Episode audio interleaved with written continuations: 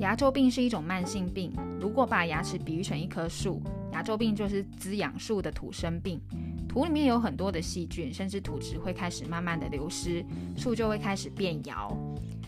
今天我们请到中央公园精品牙医的牙周病专科医师徐庆林医师来跟我们一起聊。哈，我有牙周病怎么办？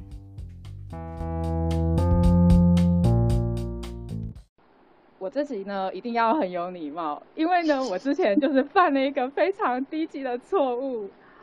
那个给庆林医师的访纲，居然把庆林医师的名字打错，而且庆林医师发现就是来宾名字是错了以后，他已经提醒我了，结果我又在内容里面还是错的，我就想说天哪，我真的很想找地洞钻进去，他一定觉得我很二。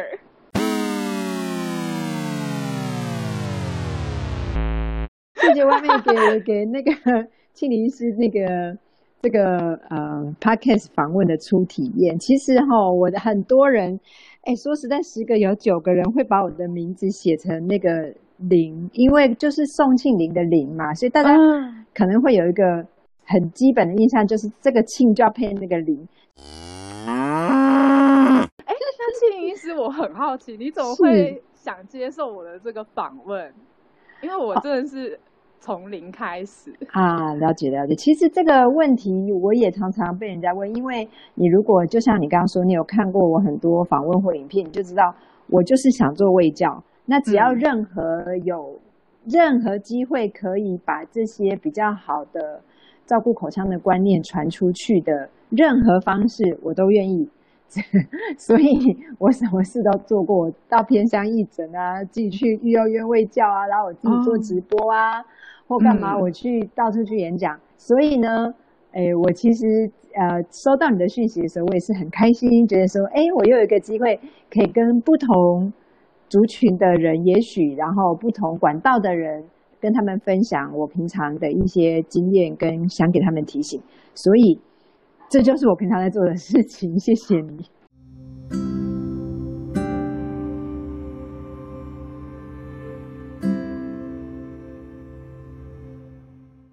般来说，病人如果说来诊间啊接受我治疗的话，我都会把他的个性差差不多分成三类。第一种就是他有病视感，然后他也很愿意配合我的治疗。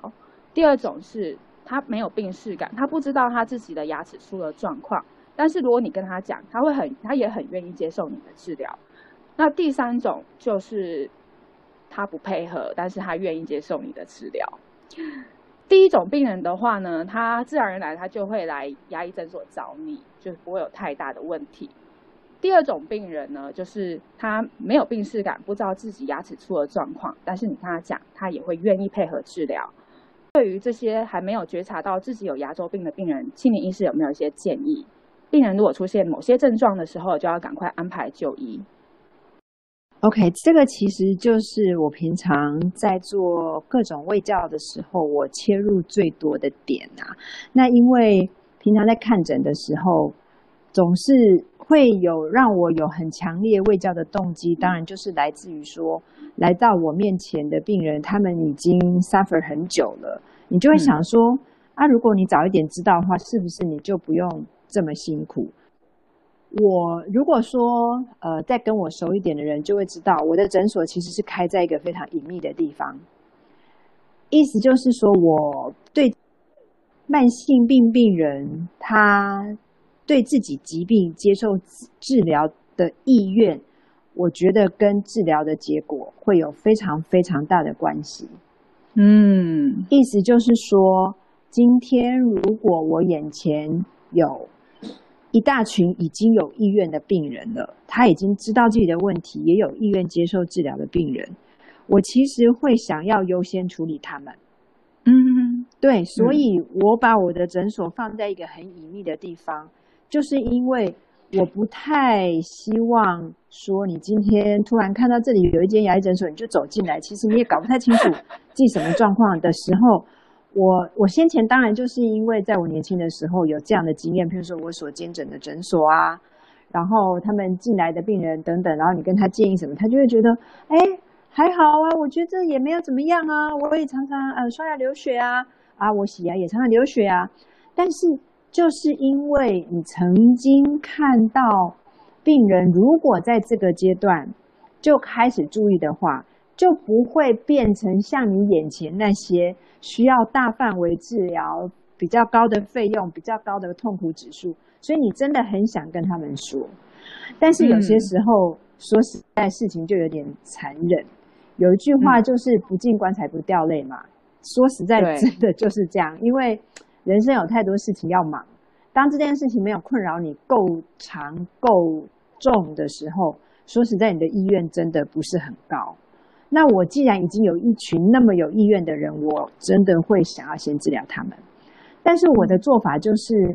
我刚刚有跟你说，我从一刚开始，二零零五年从纽约回来，我就开始做网站。然后就是试着在网站里面有最详细的说明，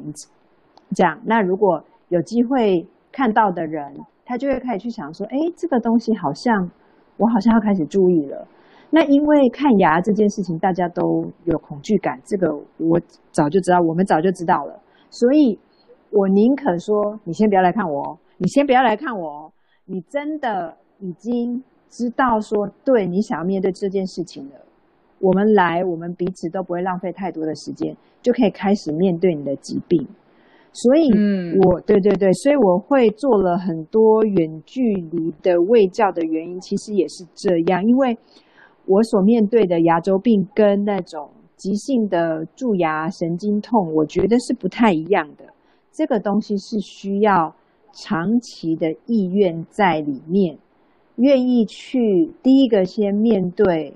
先治疗，最后还要长时间愿意去定期回诊的人，才能真正呃，就是免于这件事情的困扰。所以我觉得这个叫做长期的合作模式。我常常都跟那些出诊已经都很有意愿哦，因为我的病人的族群其实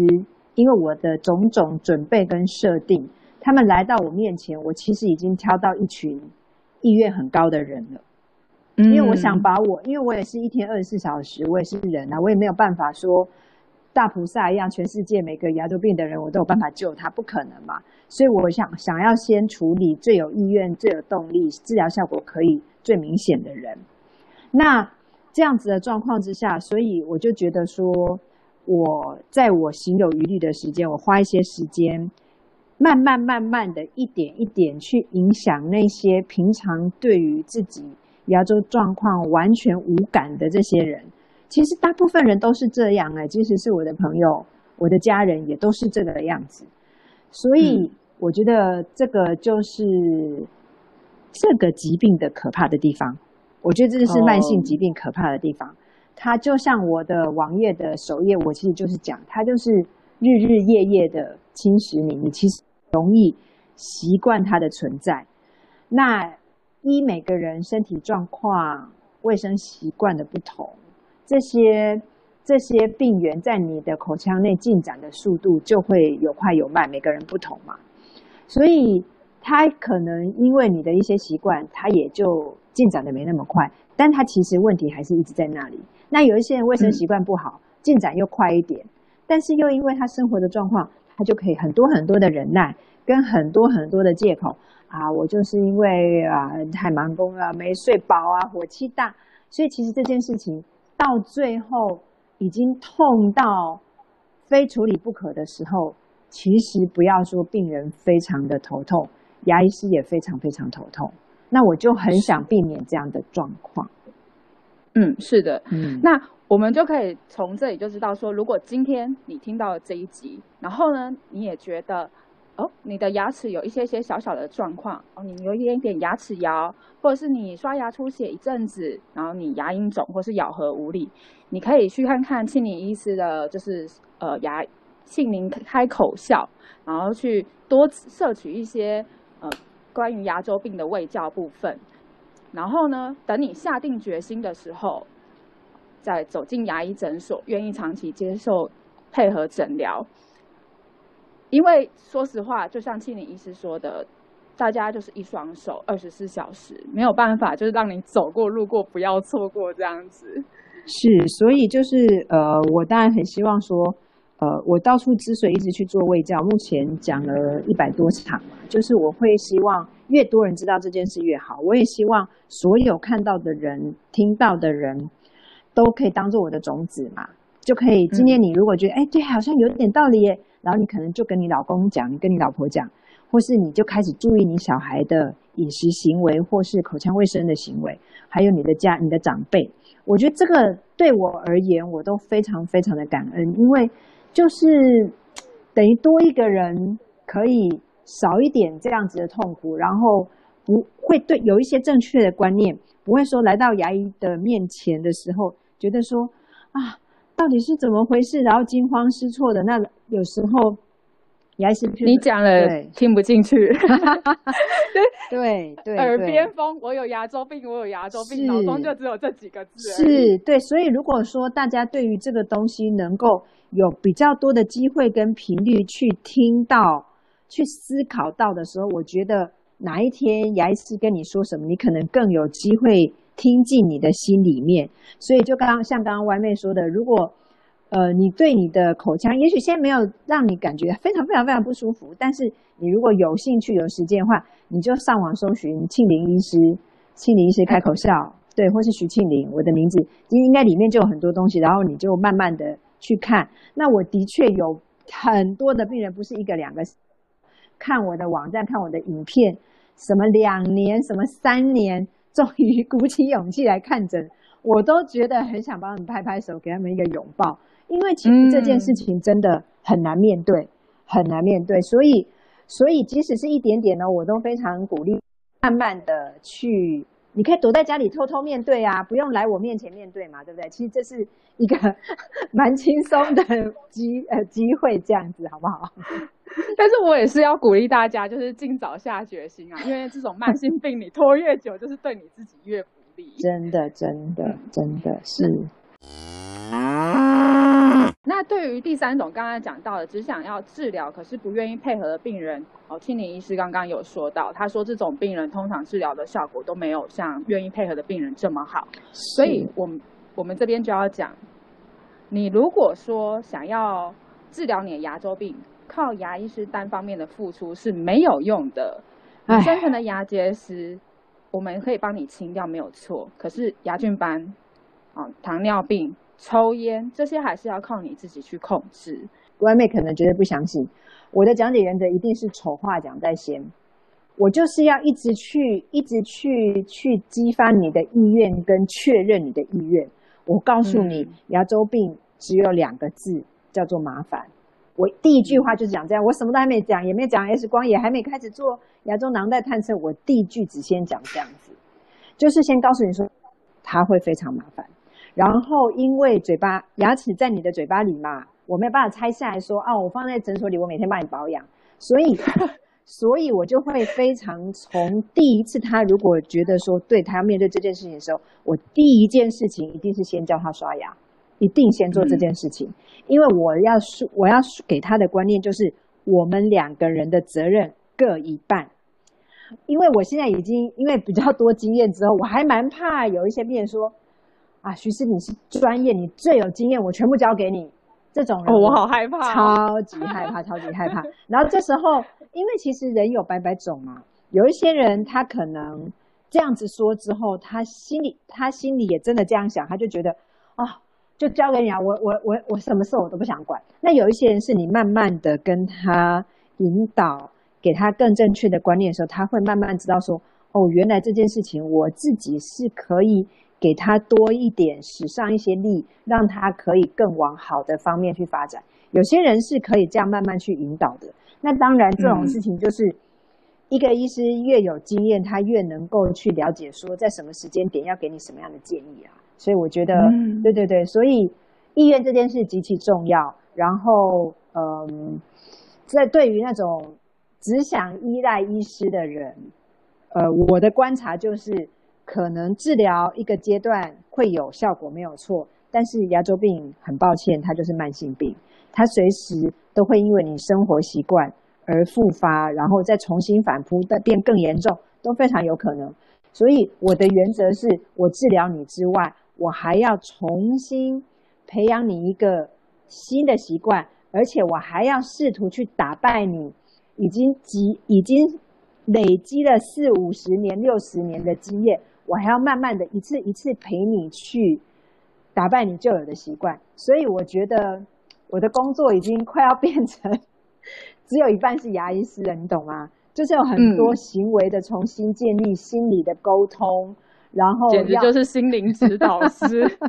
有一点点哦，说实在，有一点点是这样，因为我必须要从你心里的根本去启动你那个意愿，这个东西我觉得需要一点经验、一点力气啦。对，这样是有很多牙医师晚上睡觉，如果最近压力比较大，很容易梦到自己牙齿牙周病会咬。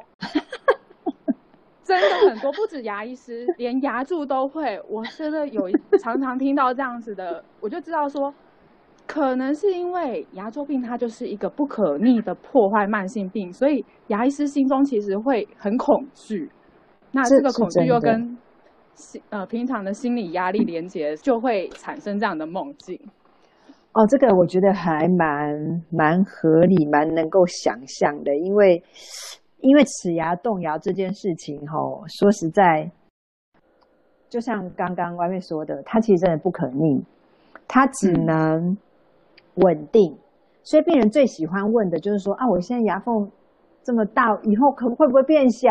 我很认真刷，好不好？我都照你的做，好不好？就很抱歉，没办法。就算你学成顾问撒娇也没办法，不要问我成顾问是谁，自己 Google。只有一些比较特殊、符合一些补骨补肉原则的一个特殊的 case，可能有机会有一点点的增补的效果，但是大部分来讲，失去的就已经失去了，所以就变成说啊，那我为什么要治疗？那我就赶快提醒他说，没有啊，治疗就是让他不要再变更少啊，所以就要不断的提起他们的治疗的希望，否则其实这真的是一件蛮。让人沮丧的事情，然后已经摇的牙齿，你就觉得啊，就是要掉啦才会摇啊，对不对？对 对。但是我就有时候说实在，治疗久你会发现，有一些牙齿它在治疗之后，它会因为软组织牙龈它发炎减低变紧了，它把牙齿包得更紧，所以很多病人会跟我讲说，越来越不咬。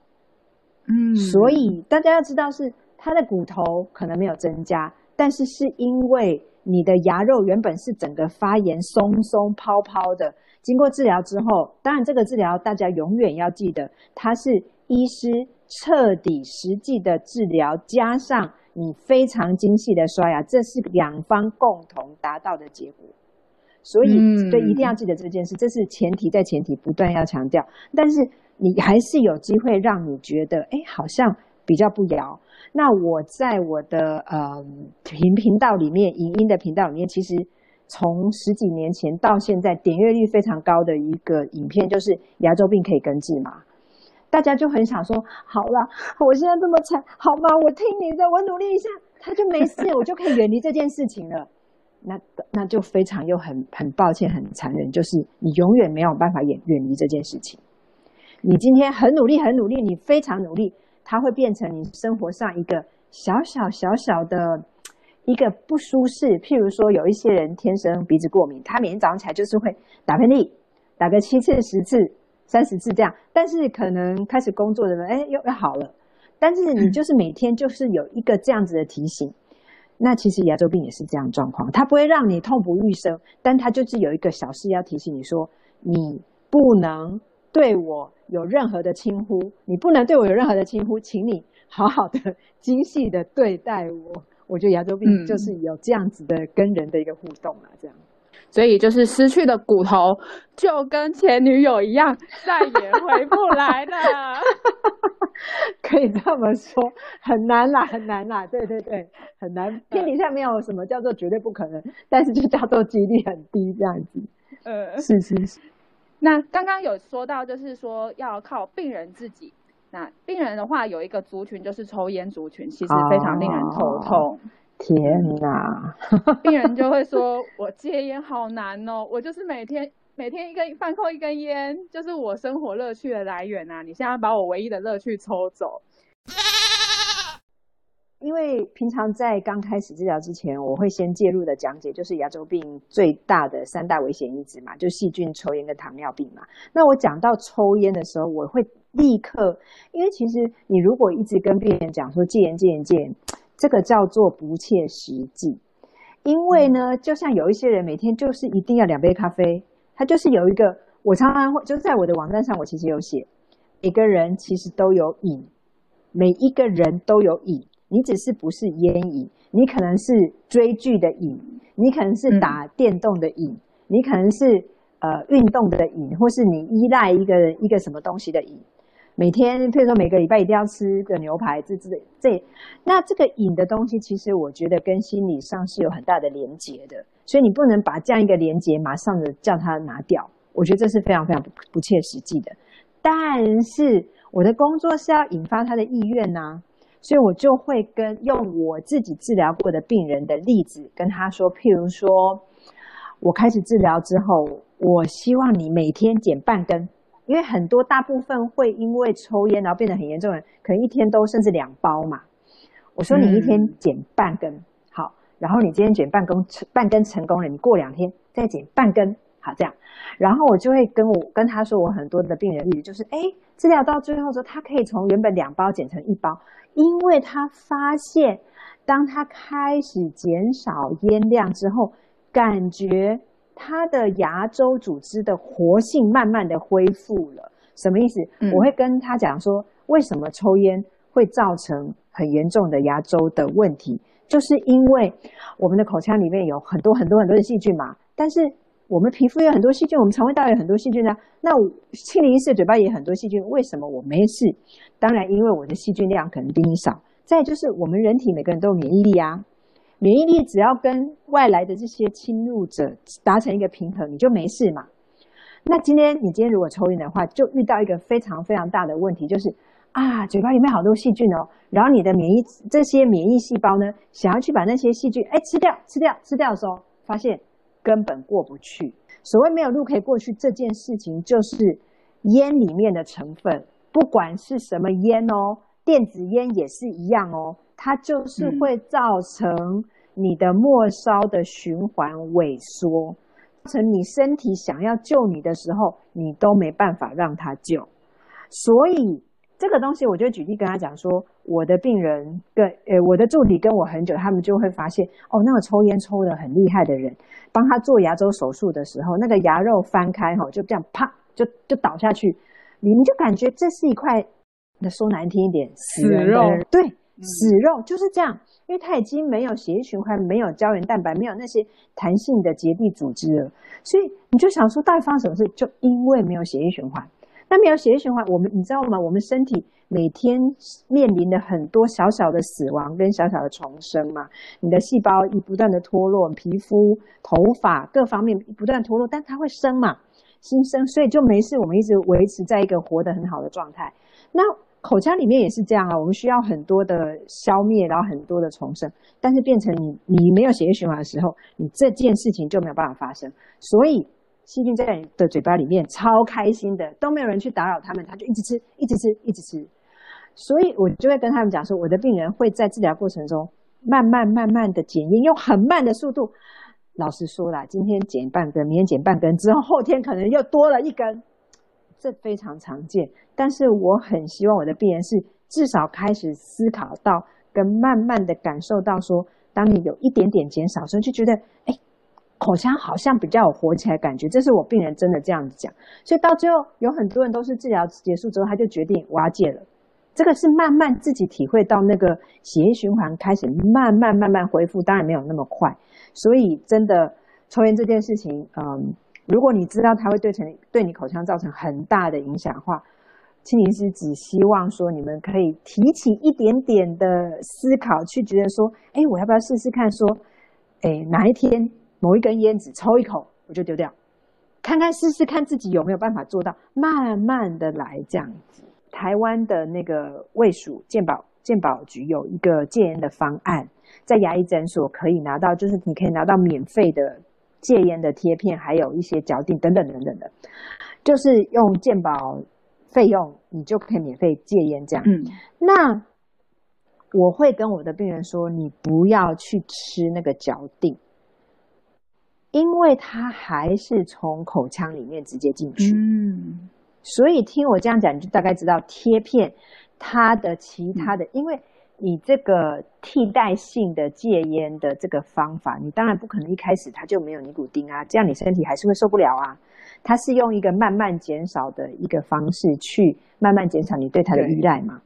但是贴片它至少是没有经过嘴巴，它在血流里面，对于口腔直接的冲击会小的很多。所以我宁可你不要抽烟，然后你贴贴片，我宁可这样。哦就像我宁可你一天只减少半根，我都感到嗯非常的欣慰一样。我们都知道说牙周病的病人他们会有咬是合无力啊，或是齿牙动摇的状况。可是我们自己又常常说，哦，病人的咬力对这牙周病也是有影响的。有时候你就是咬力太大，其实这两个概念是互相冲突的，在病人的耳朵里面，啊我明明是就咬起来没有力量，你怎么又说我咬力太大？会造成牙周破坏的因素真的太多了啦，就是它多因性，我们说 multi-factor 这种急慢性病其实都是这个样子，包括你说的，就是说糖尿病啊、高血压，都不是只有单一因素嘛。那牙周病也是一样。那我们能做的，除了最基本的控制细菌的量、控制细菌的种类这些，我们可以医师跟病人合作之外，在于咬力这件事情，我常常会跟病人解释，就是说，今天你已经是可能癌症第三期、第四期，已经身体很虚弱，然后你还被人家叫去抬砖头啊、搬重物啊，其实你的身体是受不了的。所以我就是要告诉他说，你现在这一颗牙齿已经很弱了，所以你不能给他太大的负担。的意思是说，今天大家当然啦、有一些人，每个人能够承担的咬合咬力，跟他牙齿排列、牙齿角度、肌肉的力道、颚骨的角度各方面，通通非常非常有关系。所以你又不能现在一个月之内马上改牙齿的角度，不能马上改下颌骨的角度、肌肉的力道，都没有办法那么容易立即改嘛。那比较容易你可以做到的就是比较软的食物，比较应该是这样讲，我都会跟病人怎么说，你让刀子去取代牙齿的工作多一点，什么意思？很多我的病人很喜欢吃坚果嘛，我就说你可不可以在吃之前，你先用刀子这样剁剁剁剁剁，等于先让刀子先做一些牙齿的工作，然后你再你再吃，或是说馒头，其实它你说它是软的，嗯。但它它很韧，所以你可不可以吃馒头的时候你沾牛奶，让你的牙齿工作时间减少？就是，然后还有青菜的纤维，你可不可以炖久炖久一点，让你咀嚼的时间下降？我觉得可以先从这样的小小的生活的步骤先去做起。当然呢、如果说当你牙周病经过治疗之后，你的发炎状况减低，你慢慢真的有机会会觉得你的咬合力道是可以回来的，这个是没有问题的。但刚开始在治疗的时候，比较严重的病人，我都是先从这么基本的卫教跟他们说的。